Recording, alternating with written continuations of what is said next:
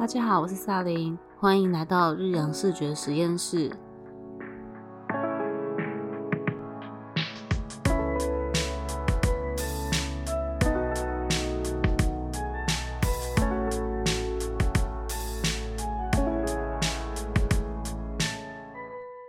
今天我们邀请到阿温来为我们介绍游戏产业的一些生态和自己的一些经验谈。那阿温在游戏产业里面。嗯，有和台湾、美国、美国 L A 以及中国客户的合作经验，所以嗯，今天很开心可以邀请到他来跟我们分享一下他的一些经验。那嗯，就我所知，阿温他现在应该在制作和教育相关的一些游戏。在开始之前，我们请阿温稍微介绍一下自己，还有你现在在嗯工作的背景，可以吗？可以，Hello，大家好，我是阿温，呃，我是之前在旧金山艺术大学的 Game Development 的 Major 下毕业的。那我是有在 LA 的 Studio 工作一阵子。那主要的 Game 的 Style 偏向于 Disney 跟 Water 兄弟那种小孩子喜欢的游戏风格。在去年的时候回来台湾。的第一份任职其实不是教育界，就是 casino 游戏。对，因为通常这个产业真的是在台湾，你怎么找就是找得到这些缺额。嗯，那当下的我会觉得天呐，整个大转变呢，然后想说，嗯，好，我试试看。但是确实在那三个月，我的风格跟整个成长是。转变很快，因为你就是大家也知道，台湾的产业比较快速，然后高压。那其实我也很幸运，在里面学习到很多不一样的事情，跟怎么与人相处或者是合作。那我也很幸运的，就是在呃透过同事的介绍，让我知道有下一家的公司应征。那这一个公司主要主公司在 L A。那它的分公司有在中国及台湾是有一个小 team。那我主要是在台湾的部分当做呃 game design 的一个角色。嗯，那通常工作的内容会主要在大学生的教育类游戏以及小孩三到八岁的游戏。大家可能听起来都是教育类游戏，但其实内容的。内容程度跟深度深浅，然后再加上你怎么去颜色的搭配，像大学生的教育类游戏，你不能把它用的太好玩，因为那是给教授在课堂上跟学生有互动，然后去收集他们的 data，所以我们不能让大学生整个呃课堂上都在一直玩游戏，这样也不好，所以我们颜色上跟呃，互动上的话就不会像小孩子这么的缤纷，而且不一样的事情是说，小孩子的游戏可能除了颜色缤纷，也要让他们知道他们在玩的是游戏而不是测验。但另外一方面，我们是要从他们的整个玩下来的十分钟过程去测知他的好奇心、耐心度，或者是。呃，创造力等等的一些数据，所以我会觉得，哎，这一个教育类的游戏跟大众化的好像不不一样，就是可能有些教育类是教你英文啊，或者教你数学，但是它比较算是测出你的整个像心灵层面，或者是你的整个知识或者是智能方面的一个同整度。所以目前是我现在在做的这一部分，就是在 game design 整个 game flow，然后角色设计跟 UI 设计跟 background，还有掺杂一些 animation。因为我们公司不算大，当成立差不多快四年吧，四年左右，所以目前就是 art 一个 art 在台北，然后我的 art director 是在 LA 的部分。工作的时程上也会因为时差的关系，我可能都会比较早起去跟他们做联系，然后去开会。所以在工作方面跟整个自己安排时间的过程，确实跟以前完完全全不一样。但是我还蛮 enjoy 现在的状态。我刚刚这样听起来，就你刚刚的介绍里面，我已经有很多问题想问了。没关系，尽量尽量问。对我有点尽量问，而且我刚刚听起来你的年龄层的 range 还蛮广，呃，从大学跳到呃比较小小孩三到八岁的那一种，三到八岁，然后你想一想啊，可能要跳下去，然后可能有时候偶尔还要穿插偏，嗯，就是大人比较成人的的一些东西。那好，反正我现在手上好多问题，那 我最最最一开始的话，我还是还是要问一下，对，因为。你不是一开始就决定走游戏吗？那我就想说，哎，那你有没有什么原因，就是说你决定想要走上游戏产业这条路？其实这个原因纠结我很久。那其实，在旧金山的时候，我原本的 major 是 concept artist，就是做二 D，呃，算 animation 的前置美术。那其实我这方面跟游戏方面我都很爱。但是，哎，我打岔一下，好，就是刚刚阿温提到的 concept artist，就是概念艺术的部分，主要是做一些游戏啊、广告或者是动画、电影的前置这样子。对。那我们在第三集的时候，我们有邀请到一个呃概念艺术师，跟大家分享一下比较详细的工作内容。那大家有兴趣或有疑问的话，可以去听那一集。那呃，那我们就请阿文就是继续跟我们分享，因为我怕有些听众朋友不知道 concept artist 是什么。因为这个 concept artist 的职位确实在台湾非常少见，但其实在国外分得很细。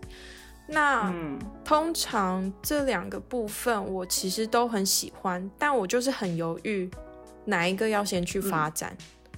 那我有考量到毕业之后，我希望我可以。找到工作，然后留下来一阵子，所以其实我很纠结是否哪一个先起头会比较重要。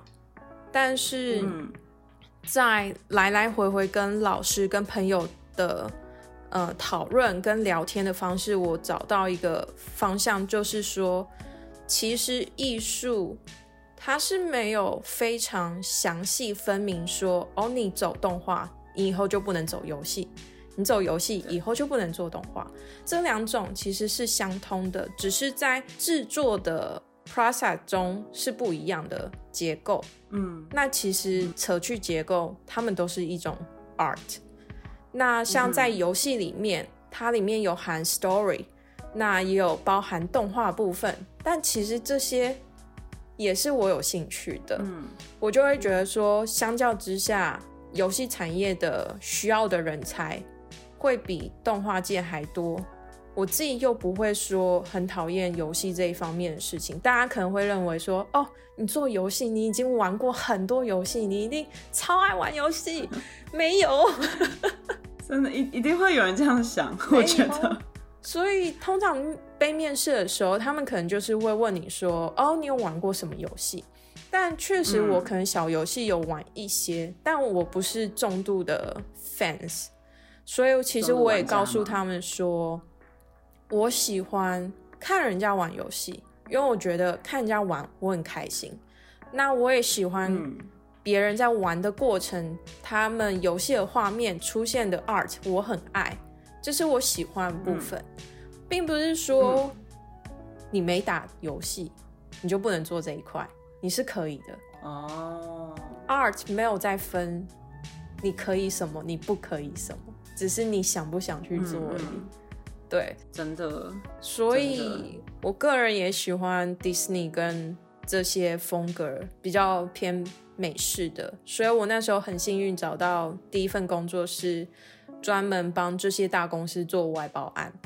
很幸运的，其他的原因是因为我待的是 studio，所以我可以做到的东西偏多，我可以直接做，我不用说。我要等上层通过了层层把关，然后我才能做到其中一点点。我是可以直接是跟他们的 artist 已经准备好的内容物，然后我再去帮忙统整全部的东西，然后重新制作一个游戏的画面。嗯我在那一部分算是学习到说，其实我可以一个人去，虽然我还有其他 team 的 member，就是其他 artist 有教我一些东西，但是以起初刚到这个行业里面，我觉得我个人算幸运，可以从最前面就开始制作。就是自己可以发挥或发展的空间，一开始就还蛮足够的。对，那我那时候的呃同事也很也很 nice，、他们就会一步一步的教我，他们不会说哦，你一进来你就要达到最好，他会让你先慢慢的熟悉一些步骤，然后慢慢的他会释放更多的工作内容给我，甚至每、每半年我的那时候的上司就会问我说，我有看到你的进步过程，那你下一个阶，呃，下一个步骤你会想要做什么？他问我说，我对什么有兴趣？那之后如果有遇到这相似的工作内容，他会给我做，嗯。这是让我觉得有一个很棒的推动力。嗯你工作并不是只有单一做一项，他愿意看到你进步，他愿意培养你，嗯然后让你去做更多事情。因为像呃，可能有些公司可能竞竞争力很强，他们可能就不愿意给你说哦，给你做我最拿手的部分，给你做了我怎么办？所以嗯我很喜欢那时候的工作氛围，我就觉得哎，诶游戏它真的很广，它不窄，嗯所以这就是可能我现在开始都是往游戏的这一个道路去做发展。对，嗯，刚刚听到你说那个公司，我觉得这样他们的做法其实还蛮健康的。对，因为有时候你不是只是让你看看前辈怎么做，然后你就说一做一，然后说二做二，然后可能就是也没有真的用你的一个克制化的学习的那种感觉。，对，然后其实很多公司他们也不会特别注重在呃个人的专业发展。对，所以我觉得，如果有公司是愿意，然后培养你，然后嗯、还帮你思考到你自己的专业发展，其实是真的超级感激的。非常感激，尤其是因为嗯我是到后来因为回台湾的隔离完的第一份工作，才让我嗯非常的感激。天哪，为什么人文差异这么大？那我要怎么短时间去接受台湾的职场生活？我觉得那时候比较困难的是，因为我刚从美国回来，嗯我身带着美国的光芒，这让我非常难受。因为进公司，大家就会觉得啊，他从美国回来的，他一定哦，这种比较厉害。正反两面的，对正反两面的影响都有。对，所以至于我刚嗯进去台湾的这一家 casino 公司的时候，我是非常谨慎，嗯有一种胆小的心态。我也不知道为嗯什么我原本这么有自信，但一进入这一个公司，我就突然变胆小起来。我开始害怕周围的人对我的眼光，或者是台湾的加班文化，也就是我在美国啊完全没有受过的一个、呃呃规个背景，对所以因此我也会很难受，说，哎，我必须要留到其他组的工作进度跟我们相像，我才可以离开。我礼拜六要来加班，因为他们还没做好，我得过来一趟。对，哦，所以我那时候还住桃园，然后在台北上班。我是六点半起床，然后嗯晚上回到家是十点半。那一种疲劳轰炸，我确实认为那时候我是像个机器人在画画，我没有什么多余的感觉。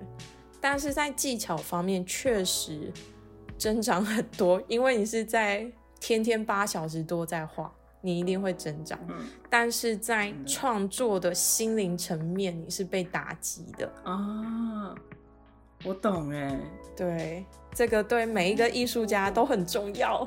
对，对啊，就是如果我我还曾经听过一个呃，算是朋友分享吧，就是说，嗯，因为有时候你没有办法同时兼顾嘛，就是你要你又要你要创作，然后你又要兼顾你的饭票这样，对，所以就是你有时候就是得去兼职，或者你得去先做全职之类的。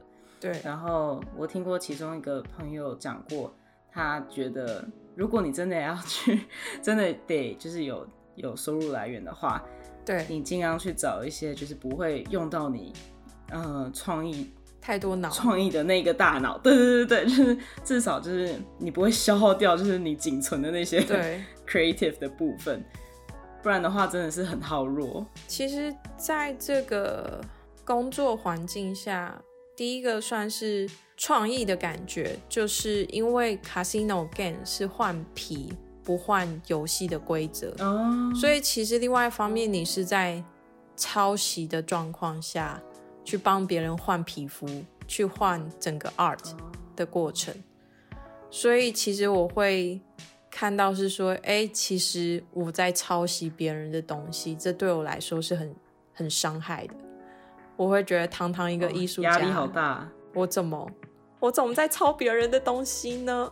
这个的心理压力应该是蛮大的。对，会会觉得自己要跟自己过不去，可是这是我的工作，而且也对之前创作这个东西的艺术家过不去，因为毕竟人家也是辛苦做出来的成品，那我就跟人家简单的抄袭这样子。除了创作这方面我被冲击之外，在台湾人与人之间的工作场所，我也会觉得我需要一大部分的时间去呃适应。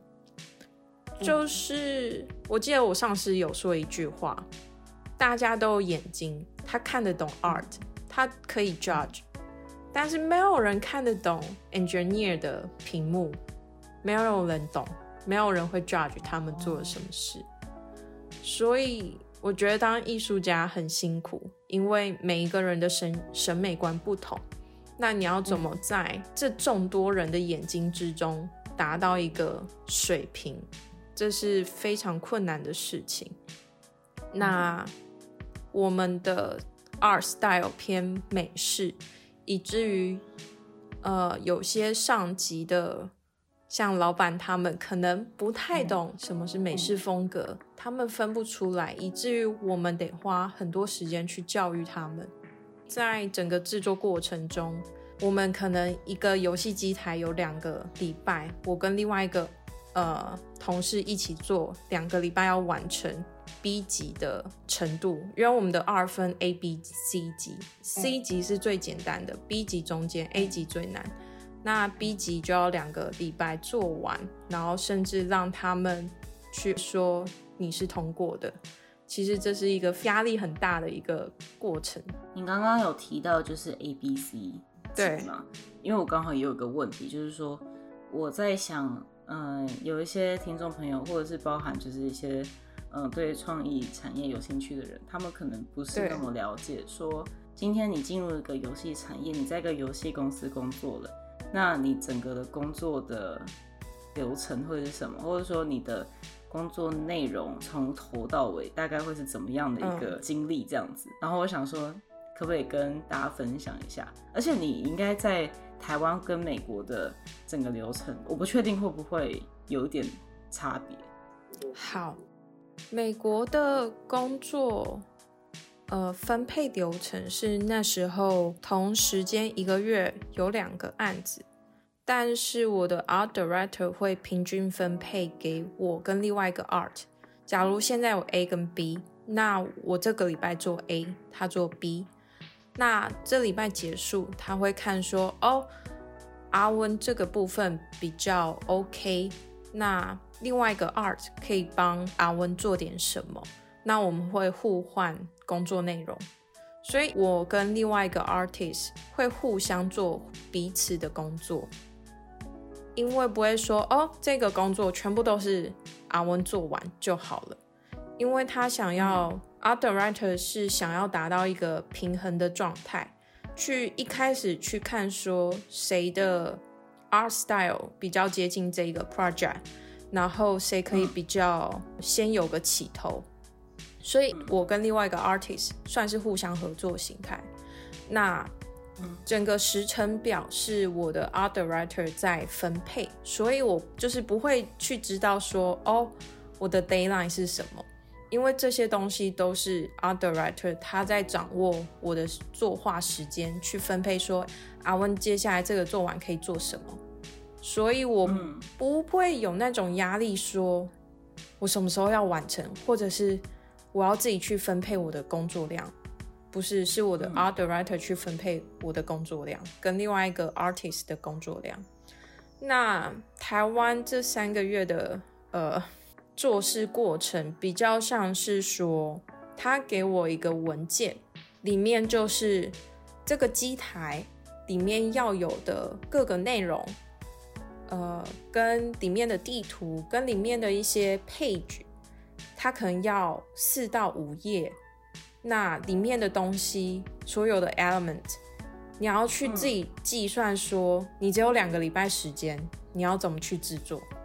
那你的两个礼拜时间要包含你被修改的过程，这个时间是很紧的。嗯，一开始当我还没有另外一个同事帮我的时候，他们给我三个礼拜。然后再加上 UI design，那因为基本我不是 UI design 的 professional，所以我会很吃力。那之后他们找了一个 UI UX designer 进来，以至于我的作画时程被缩短，从三个礼拜变两个礼拜。那哇，另外一个呃，我同事就是跟我一起制作同一个机台两个礼拜。但是很有趣的是，说这个两个礼拜之内，你接下来就会知道说你下一个案子长怎样，你要怎么去做，然后你要怎么跟你的同事再去呃分配工作量。因为有时候你画一个 art 原画的话，你会花时间比较久，那你要怎么去跟你的同事分配？说，哎，嗯。我这部分会画比较久，你可不可以帮我 cover 一些事情？不然会做不完。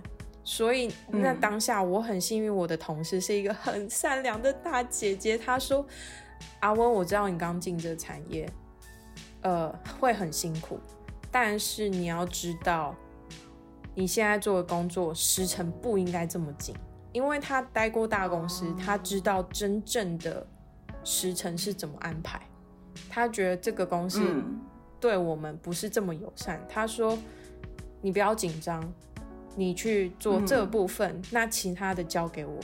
那我做完了，我就回头帮你；不然就是你做完了过来帮我。所以我有一个很好的 partner 去帮我工作分担，不会说我做的多，你要给我钱比较多，或者是你要对我比较好。”他非常 nice 的跟我讲说：“你不要害怕，我们要怎么分配？嗯，那在两个礼拜时间，可能我这边就是要做快一点，我们就可以达成目标。然后约两个礼拜，我们做完之后就要给 animation 去做动画，然后跟特效的人去做整个游戏的特效过程。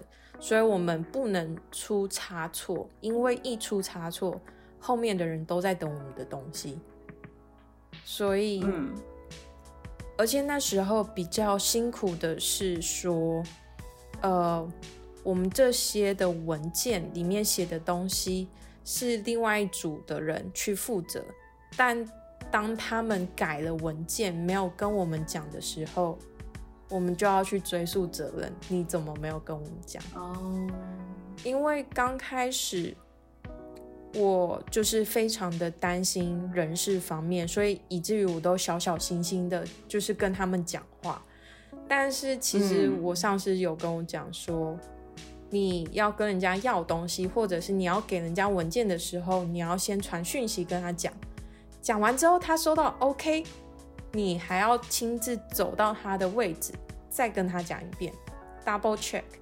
因为很多人有的时候会直接跟这个人讲。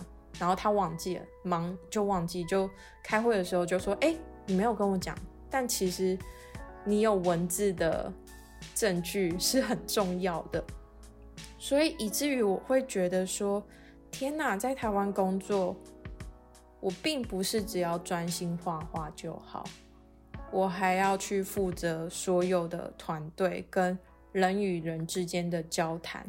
我要让我的上司知道，我跟别人是有互动的，我不是安安静静坐在位置上。嗯，我记得，呃，有两件事情是发生在我自己身上。我记得有一次是，呃，R 的 team 在开会，那我的上司就说：“哎，那一位你资历多久？八年。哎，那你呢？